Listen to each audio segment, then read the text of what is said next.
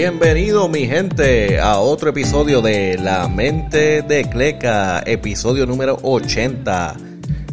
¿Cómo estamos mi gente? Eh, aquí estamos, episodio número 80.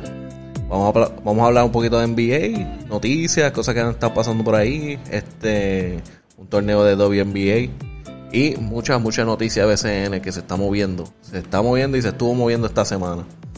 Eh, primero que nada, vamos a empezar con el WNBA de las muchachas. Eh, aparentemente es el 25 aniversario de WNBA. So, para celebrarlo, ellos decidieron hacer lo que se llama el Commissioner's Cup. Es, una, es un torneo entre medio de la temporada. Y el que ganara se iba a ganar eh, 500 eh, obviamente el trofeo del campeonato, bueno, no el campeonato, pero el, trofeo del torneo del Commissioner's Cup y 500 mil dólares. Eh, me imagino que eso es para el equipo, no sé si se los dividen las muchachas, no sé cómo es.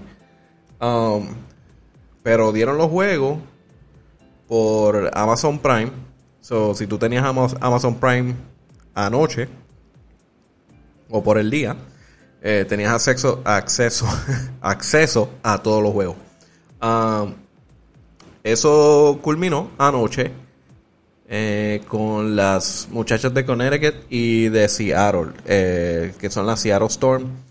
Eh, Seattle Storm terminó ganando el torneo, ganándole a Connecticut 57 a 79.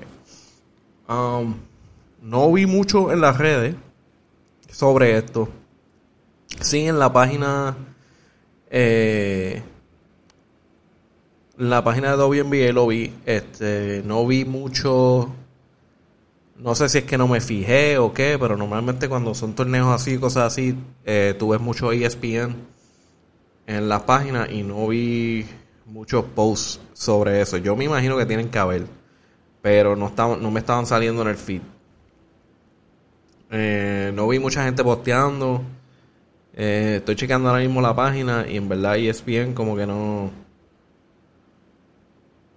porque no le hizo mucho caso a esto. Eso no sé. no sé qué decirles, mi gente. Es como que te dicen. Te dicen que apoyen, que, le, que, le, que les den atención y como que. Ah, mira, no. Le dieron un, le dieron un post. Le dieron un post al torneo. Con par de páginas. Perdón, con par de fotos. Básicamente. Cuando le dieron el trofeo Uh, en ESPN. So fue un post nada más. Y pues no vi mucha gente diciendo como que wow, esto estuvo increíble, a nadie. Uh, no vi mucha gente posteando en eso. So, mi gente, no sé si quieren apoyar a las muchachas, denle un poquito más de coverage. Y yo también. Este, lo que pasa es que yo no sé qué pasa con la promo de las muchachas, que en verdad que pasa algo de un jugador de NBA y está por todas las redes. Aquí hacen un torneo de WNBA y casi ni me entero de WNBA. Anyway, pero ganaron las muchachas, 500 mil chavos para ella, eh, para vacilar y comprarse tenis. Eh, moviéndonos para adelante en NBA pasaron un par de cositas. Eh, el primero es que obviamente estamos en verano, bueno, saliendo de verano. Y pues como la NBA terminó un poquito tarde, eh, los Summer Leagues todavía están corriendo. Eh, hace unos días estaba a ese Thomas, que hace tiempo que no, no, no le escogen para un equipo, pero era jugador de NBA, que, que mide 5'9, pero tremendo jugador. Eh, pero no, no le han dado contrato. Pero él se ha mantenido en. Se ha mantenido en shape para jugar. Y pues jugó en uno de los torneos de verano. Em, no me acuerdo cuál era, si era el Drew League o cuál era, pero este básicamente se volvió loco y anotó 81 puntos en un juego que se explotaron las redes, una cosa asquerosa. Y ahora subió un rumor que dice que hay un par de equipos que están interesados en, en firmarlo eh, El rumor más alto que salió fue que los Lakers están interesados en firmar a Isaiah Thomas. Eh, no estaría mal para los Lakers para como que para el banco firmarlo más barato. Un jugador este que nada, le pueden pagar un poquito menos porque lleva tiempo que no juega. Y es tremendo, tremendo guard. No te va a hacer mucho en defensa, pero para anotar es un duro. Este. Otra cosa que salieron ahí fue que Kyle Corver, ah, después de 17 temporadas, mencionó que se retira y, y automáticamente que anuncia el retiro dice ya tengo trabajo.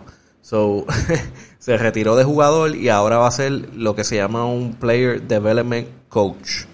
Development Coach para los, para los Nets. So, ahora Kyle Cover va a ser un asistente ah, para el equipo de los Nets. Ah, hablando de eso, aparentemente salió este libro ah, que es titulado, es sobre Giannis Antetokounmpo y el libro se llama Giannis The Improbable Rise of an NBA MVP. Eh, está escrito por Myron Fader. Este, espero que lo esté diciendo bien. Eh, y en el libro salieron un par de cositas. Eh, en eso salió, este, hablando del tiempo que Jason Kidd estuvo de coach para los Bucks. entre el 2014 hasta el 2018, si no me equivoco exjugadores empezaron a decir en la forma agresiva que él cocheaba y dijeron un par de cosas malas de él. Eh, una de las historias que dieron, en verdad para mí es una bobería. Y en verdad que si están llorando por eso, como que no entendieron por qué, por qué él lo estaba haciendo. Pero anyway, eh, una de las cosas que dice es que dicen que penalizaban al equipo entero por el error de un solo jugador. Ah, el cuento es que si en una práctica un jugador hacía un error, ese jugador lo sentaban en el banco mientras los demás tenían que correr la cancha, correr sprints. Eh, ellos lo ponen como si eso fuera, uh, qué abuso. este, quizás es que eso ya es una técnica muy vieja y ya, y ya los jóvenes no aceptan este tipo de, de como que juego mental para tratar de, unir al equipo. Pero esto es una estrategia vieja, viejísima de coaches. Eh, hasta los militares lo usan este, cuando están trabajando en grupo. Y básicamente es para que el grupo o el equipo en su mente entienda que yo no estoy solo en esto, no es como que yo hago mi partilla es todos estamos juntos, si tú fallas, yo fallo. Y la persona que se tiene que sentar porque hizo el error, tiene que ver a sus jugadores, perdón, a su, a su, sí, a su, a su equipo, a su, a su grupo, eh, pagar por algo que él hizo. So, si tú eres una persona razonable, se supone que eso te importe. Eso, si tú hiciste el error y te estás sentando en un banco viendo mientras están penalizando a otras personas, tú dices, wow, me siento súper mal, no quiero volver a cometer un error para que entonces el equipo me mire mal a mí o que ellos tengan que sufrir por mí. Ahora, si a un jugador no le importa eso, pues la técnica no va a funcionar. Porque tú te sientas ahí, pues, pues, que los penalizan a ellos, que se jodan. Pero aparentemente esto no le gustó a los jugadores y fue parte de las quejas que, dieron de Jason Kidd como coach. Quizás que ya la estrategia pues ya no funciona con la juventud. Eh, pero esto es una estrategia que se usaba desde muchos años ya. Esto no es, esto es como parte del playbook de coach de, un líder eh, viejísimo. Esto, se, esto por lo menos se usaba en todos lados, militar, equipo, de todo, eh, para tú tener, unir al equipo como tal, teamwork. Pero, pues en el libro dicen que Jason Kidd es malo por eso. Y no sé si van a salir otras historias, pero esa fue que eh, si esa que salió es una bobería. Pero, como no ha salido el libro completamente, puede ser que tengan más historias que sean peores. Porque, si no me equivoco, hubo un momento en el cual, eh, en una entrevista que Jason Kidd dijo que sí, que tú sabes, su, su estilo un poquito agresivo y que, ha ido modificando ese estilo. Eh, moviéndonos adelante. Vamos a ver dónde estoy ahora. Ok, so, hubieron un par de firmas grandísimas. Eh, una de ellas fue Luca Doncic, que firmó un Supermax con los Mavericks. Cinco años por 207 millones. Que muy bien por los Mavericks porque él es el caballo y el duro del equipo, es la, de la, es la cara de la franquicia. So, qué bueno que lo firmaron por cuatro años. A ver si pueden montar un equipo ahora que pueda competir en los playoffs porque Luka Doncic solo no va a poder. Y la ayuda que tiene ahora mismo no es suficiente. Hablando de esos contratos grandes, Kawhi Leonard, que, que se había, eh, había, una duda si se iba a quedar con los Clippers, que todo el mundo está diciendo que se va a ir, se va a ir, se va a ir. Este, ya firmó con los Clippers cuatro años por 176.3 millones. O cómodo.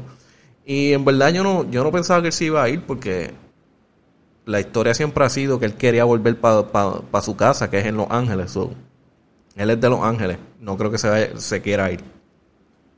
Y si y ahora mismo él no va a jugar anyway. So, él acaba de salir de, la cirugía de la rodilla. Eh, lo vieron sentado viendo un juego de Summer League con un clasetajo en la rodilla. So, ese tipo está como no se va a mover por un par de tiempo. Um, en otras que fue, esta firma es más por como que...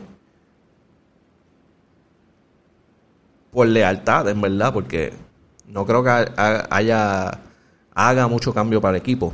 Eh, Udanis, Haslam, lo estoy diciendo bien al garete. Udanis Haslam eh, firma por un año con Miami. Eh, él ha estado con los Miami Heat por un montón de tiempo. Él ya es como que ese tipo, yo creo que cuando se retire, eh, le van a dar un trabajo en las oficinas de del equipo. So, esta va a ser su temporada número 19. Lo dudo que lo veamos jugar mucho. Eh, yo entiendo que esto va a ser más como que estilo player coach. Eh, no creo que les vaya a tener muchos minutos ahí. Pero, este, muy bien por los hits, mano. Le quise, este, dándole ahí otro añito más a Danis Haslam. Y yo creo que es más para, para tener una madurez, eh, tener a alguien cerca de los jugadores, para cochearlo como que de más cerca, mientras están en el, en el juego, en el banco, en el locker room.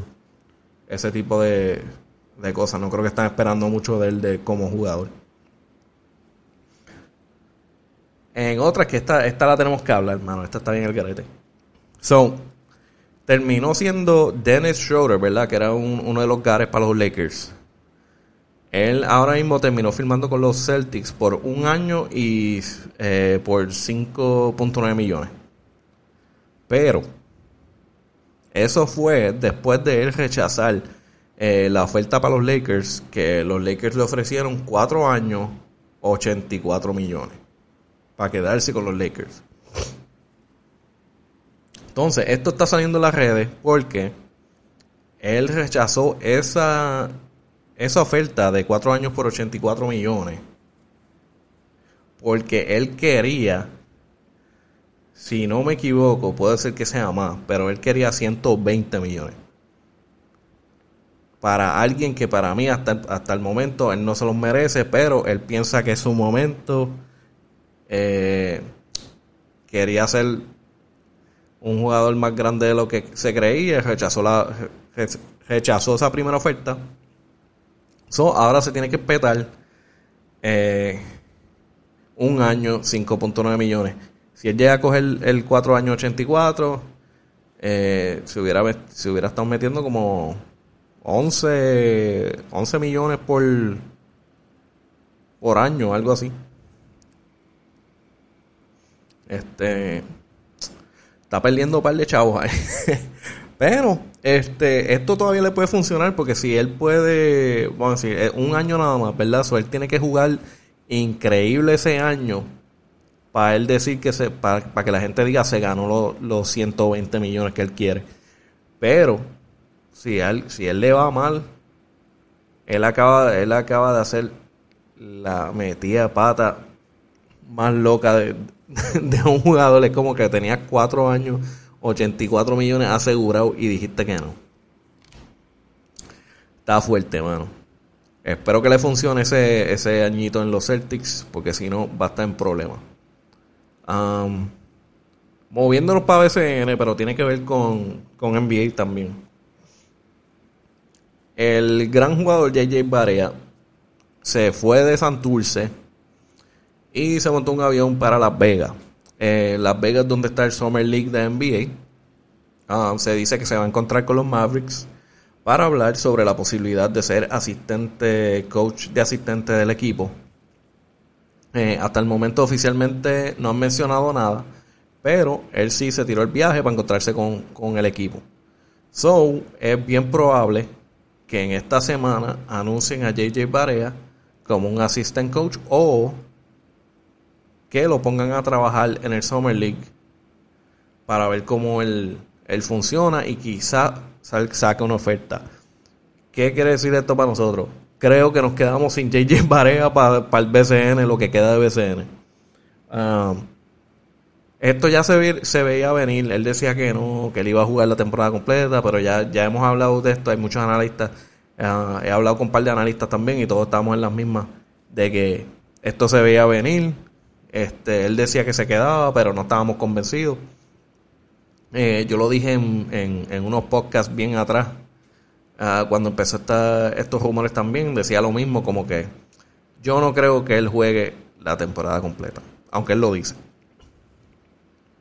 Y eh, el equipo también de Santurce creo que piensa igual, porque JJ Barea se acaba de ir y hacen como, hace como una semana añadieron a Frank Gaines para el equipo de Santurce, los cangrejeros.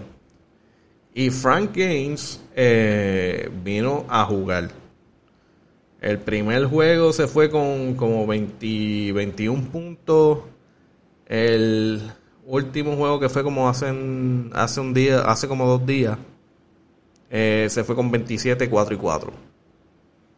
El tipo está jugando. Ahora, dicen que no juega defensa, pero JJ Barea no jugaba defensa y no estaba metiendo. So, una de dos no está malo. Y más si te da ofensiva. So, obviamente eh, puede ser que vengan más cambios para Santurce, porque el equipo no está dando lo que. todo el dinero que le están metiendo. so, ah, ahora mismo lo que se está hablando es que, pues, este.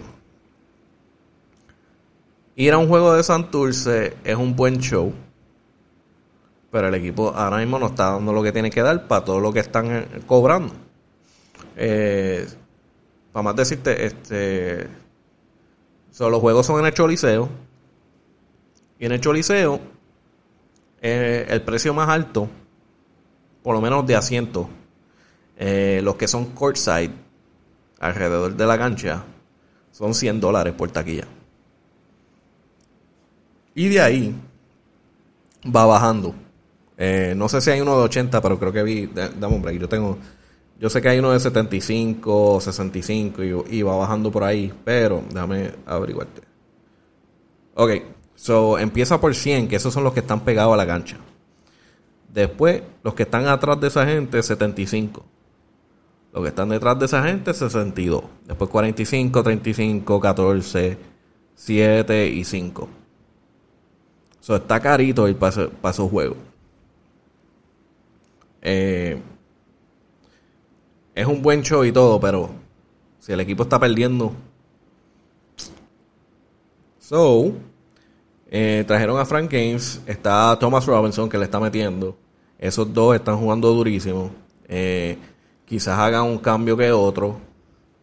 Y este voy a decir una, una noticia que quizás pueda ver con esto también. Este Flor Meléndez anoche se reportó por los indios de Mayagüez que ellos hablaron y acordaron en que y cada cual cogiera por su camino. Y Flor Meléndez renunció. Ellos pusieron una carta y la voy a leer aquí. Eh, Dice, dimite Flor Meléndez como dirigente de la tribu.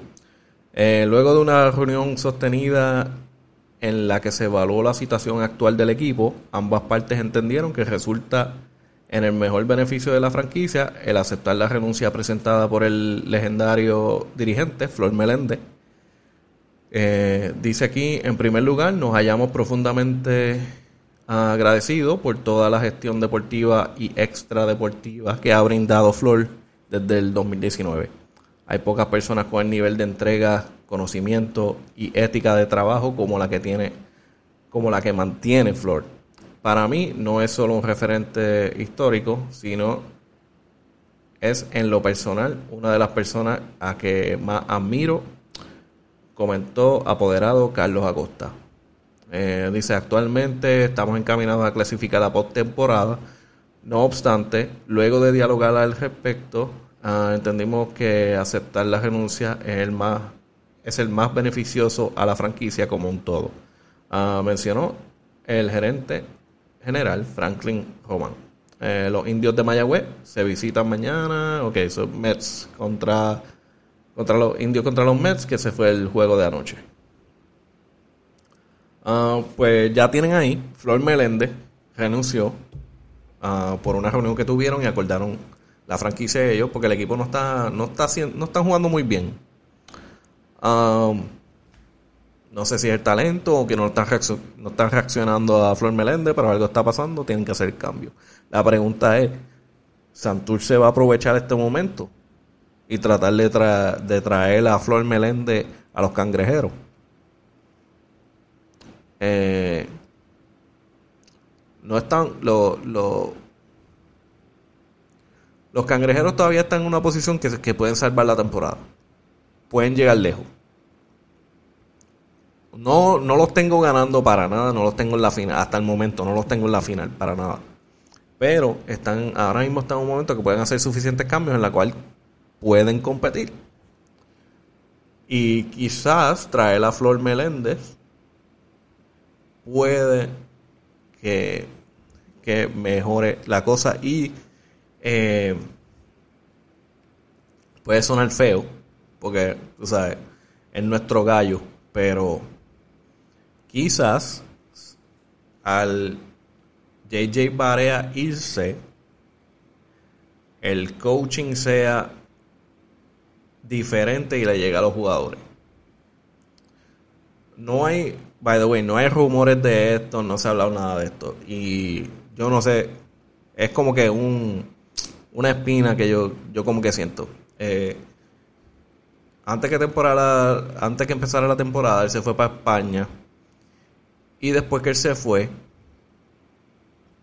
el equipo de España habló y dijo que estaba muy arrepentido y decepcionado en la forma que JJ Barea operó, en la cual no quería practicar y no estaba muy dispuesto a ser coachado. Um, esto puede ser algo que, que también sea igual con los cangrejeros, no se sabe porque nadie ha dicho nada. Y quizás sea más fácil cochar con él fuera del equipo, porque no estaba produciendo. Eh, tú sabes, para mí ese es el ese es el caballo de nosotros, tú sabes, nos dio un montón de, de buenos buenos tiempos en baloncesto, pero quizás ya, tú sabes, el, corazón de él no está en esto ya. O quizás el cuerpo no le está respondiendo como se supone. Y pues, quién sabe. Um, puede ser que los cambios ayuden a los cangrejeros. Veremos. Uh, moviéndonos adelante, también hubo unos cambios de jugadores. Eh, uno de los que hubo fue eh, Jonathan García, que si no me equivoco fue ayer que lo reportaron. Jonathan García pasa para los Brujos. Y eso fue un intercambio por Brian Vázquez y Rasham Suárez, que va para los Atléticos. So, este es un momento en la liga que están haciendo muchos cambios, están haciendo ajustes. Y vamos a hablar del bochinche de la semana. El bochinche de la semana es, eh, hace unos días, eh, los capitanes de Arecibo se encontraron a los piratas de Quebradilla en Arecibo. El juego estuvo súper bueno. Si no me equivoco, terminó ganando 106 a 99 los piratas. Y en ese juego, a los últimos minutos del juego, a un fanático de Arecibo no le gustó que los piratas estaban adelante y iban a ganar el juego. Él decidió tirar una botella de agua al banco donde están los jugadores de los piratas. Los piratas, los jugadores ven esto y rápido identifican quién fue, porque está hablando peste. Y van a donde él, se le acercan y le empiezan a gritar, como dice, que tú haces? Porque tú tiras la botella, y se forma como que un pequeño altercado en el cual, gracias a Dios, eh, no pasó nada. Y hay que darle las gracias y el respeto a los jugadores y a la seguridad, porque los jugadores, aunque estaban molestos, se controlaron y no zumbaron puños, no hicieron revoluces.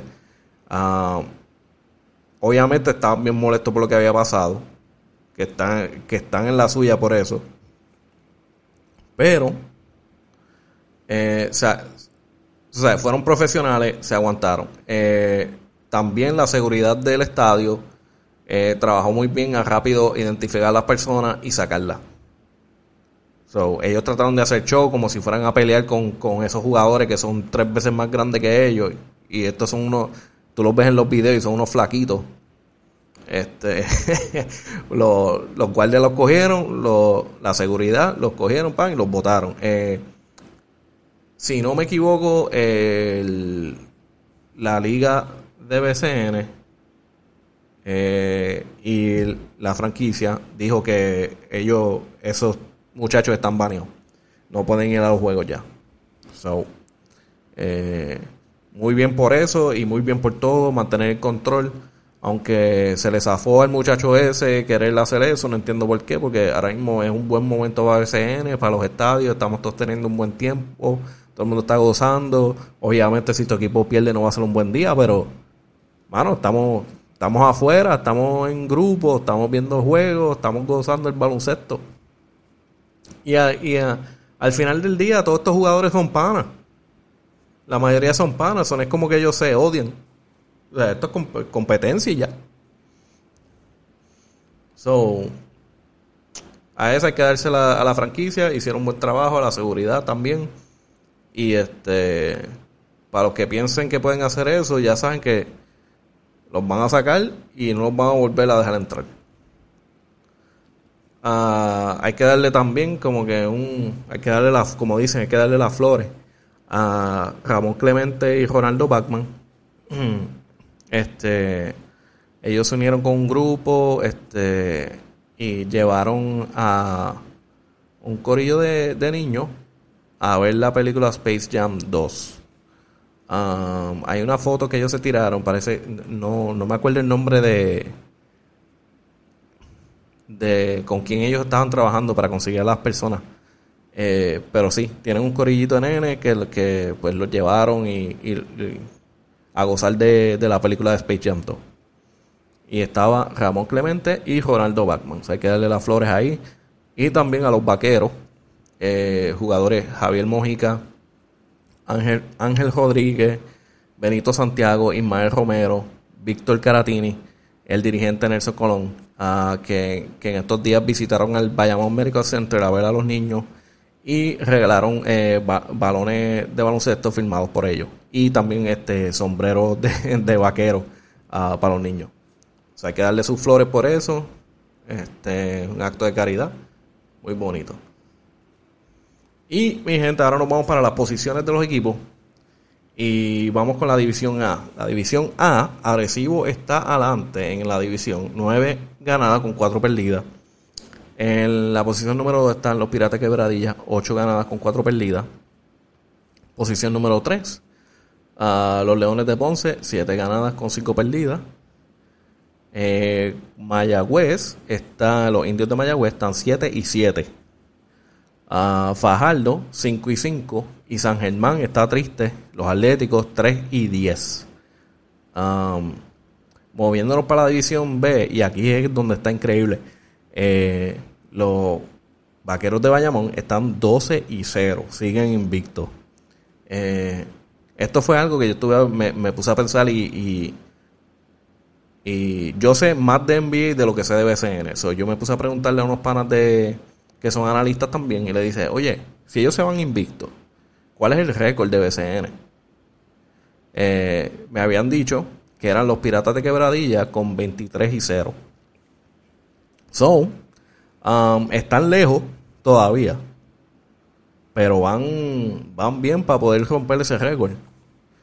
Uh, todo depende de los ajustes que hagan pero ahora mismo ellos están. Ellos están hechos una máquina que, no hay quien los tumbe. Este. ellos están invictos 2 y 0. Y el, récord, hasta que yo sé, que yo sepa hasta ahora, porque no me he puesto a buscar bien y lo que me dijeron, 23 y 0 por los Piratas Quebradilla. Eh, so, veremos qué pasa ahí. So, anyway, División B, Bayamón 2 y 0, número 1. Brujo de Guayama están 9 con 5 perdidas. Santurce, los cangrejeros, 5 ganadas, 4 perdidas, eh, perdón, 8 perdidas. Los Mets de Guaynabo, 4 ganadas con 7 perdidas. Eh, los Gigantes Carolina están 4, 4 ganadas con 8 perdidas. Y lamentablemente los Grises de Humacao, 0 ganadas con 10 perdidas. So, tenemos dos equipos invictos el Vaqueros de Bayamón, eh, invictos en ganadas, y los Grises de Macao, invictos en pérdida. este, mano, llegaron cerca los otros días. Le, le dieron, asustaron, asustaron al equipo, se fueron overtime, pero mano, no hubo break después de eso. No hubo break, no volvieron a ver la luz.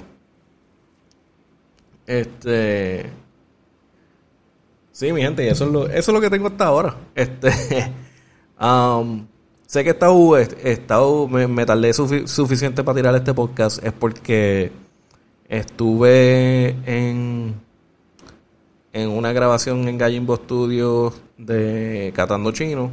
Eh, ¿Cuándo sale? No sé. Um, pero lo grabamos. Y eh, también estuve el domingo pasado en en el show de Hablando Claro, que analizan la semana los domingos de BCN. Eh, que también tengo que darle las gracias a esa gente por, por invitarme, tenerme ahí. Este, espero volver a salir varias veces cuando pueda. Eh, conocí a mucha gente que, le gusta el deporte, que son analistas, que están bien metidos en esto, especialmente, especialmente en, en, BCN de, de, de el conocimiento de los equipos, de los jugadores, está en otro nivel. Eh, me gustó mucho la, dinámica y este nada, espero volver a hacerlo. entre trabajo y eso en, las grabaciones, pues no, no tuve mucho break. Estuve estuve medio lejos de, poder grabar un podcast, pero este espero que les pude, dar les pude dar suficiente información. Ya saben, me pueden seguir en la mente de Cleca, K-L-E-K en Instagram, Twitter, Facebook y el podcast Spotify, Apple, Podbean, Audible. Eh, la mente de Cleca, K-L-E-K. Y ya saben, nos vemos en la próxima, mi gente. Suave.